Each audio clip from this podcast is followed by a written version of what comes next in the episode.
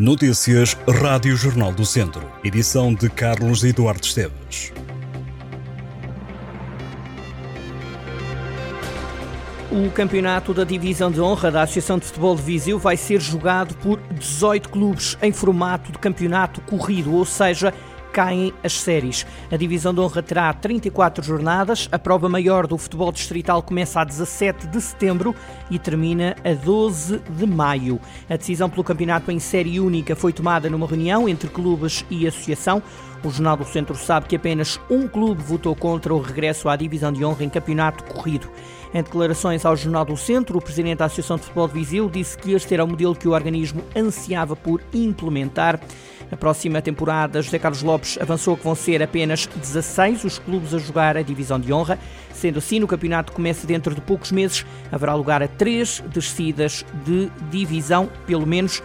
Isto porque os clubes vão ter que esperar pelo que vão fazer Lamelas e Mortágua no Campeonato de Portugal. Também há novidades na Taça Sócios de Mérito, mas apenas na próxima época. Para esta temporada 2023-2024, o molde da época que agora terminou vai manter-se, ou seja, a prova rainha do futebol distrital vai ser jogada apenas no final dos campeonatos. Na época 24-25, com a divisão de honra a ter 16 clubes, a taça Sócios de Mérito volta ao modelo que vigorava antes da pandemia. Será, portanto, jogada desde o início da época em regime de eliminatórias. É caso para dizer que se a subida de divisão fosse alcançada pelo número de espectadores no estádio, o Académico de Viseu estaria nesta altura a festejar a ida para a Primeira Liga. O clube viziense teve em média 1.916 espectadores em cada jogo fez em casa nesta época desportiva e só houve um clube com melhor registro. O Farense alcançou em média 3.468 adeptos por jogo em casa. Abaixo dos academistas no ranking das assistências ficaram, portanto, Moreirense, que foi campeão, e Estrela da Amadora, terceiro classificado e que vai jogar o play-off para perceber se joga ou não a Primeira Liga na próxima época. Os números do Académico podem, aliás, ser olhados numa perspectiva global das competições do futebol português. Se analisarmos os números das assistências na Primeira Liga, o Académico ultrapassou o número de espectadores do Aroca, equipa que joga a Primeira Liga e que conseguiu, aliás, apurar-se para as competições europeias, terminando a Primeira Liga em quinto lugar. O Tondela garantiu o oitavo lugar no ranking com 994 espectadores em média. Recorde-se que os Oriverdes jogaram três jornadas na condição de visitado no Municipal de Aveiro. Presidente da Câmara de Viseu, Fernando Ruas, defende que a candidatura de Viseu à Cidade Europeia do Desporto é o desafio que a cidade precisava para incluir diferentes géneros, idades, estatutos, independentemente da competição e das preferências de cada um. O autarca falava na recepção oficial dos observadores internacionais da Associação das Capitais e Cidades Europeias do Desporto. No discurso, Ruas aproveitou para elencar o investimento autárquico em Viseu na área do desporto, destacando a construção e requalificação de infraestruturas e equipamentos desportivos e recreativos. Ruas acrescentou que foram construídos alicerces sólidos, cimentados em equipamentos e, acima de tudo, no capital humano.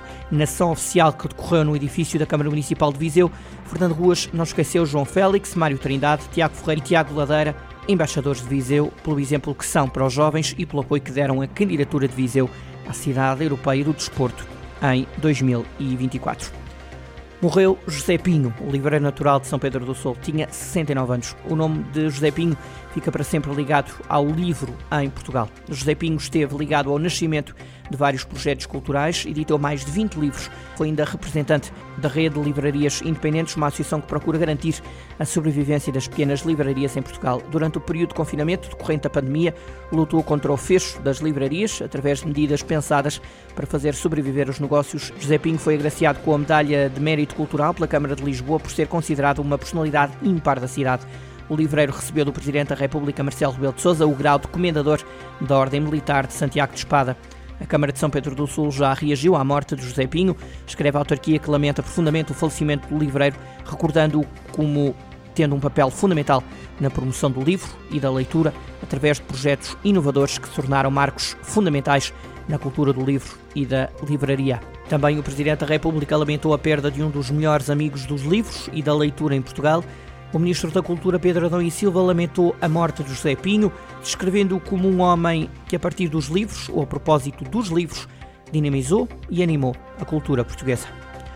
O Salão Nobre do Teatro Ribeiro Conceição em Lamego recebe no dia 10 de junho o histórico comunista Domingos Abrantes para a ação pública A Fuga de Caxias, que retrata a clandestinidade e a resistência antifascista no regime do Estado Novo. Na sessão, Domingos Abrantes descreverá a fuga da prisão de Caxias no dia 4 de dezembro de 1961, quando oito militantes do PCP, incluindo Domingos Abrantes, entraram num carro blindado que pertencia a António de Oliveira Salazar e escaparam da cadeia. E vai conversar sobre a vida em clandestinidade e a resistência contra o fascismo em Portugal. Esteve preso 11 anos nas prisões do Aljube, Caxias e Peniche. Domingos Abrantes é casado com Conceição Matos, também ligada ao Partido Comunista Português, natural de São Pedro do Sul, e uma das várias mulheres que também foram presas na ditadura por serem contra o regime não democrático e por quererem a liberdade. A sessão em Lamego é da entrada livre.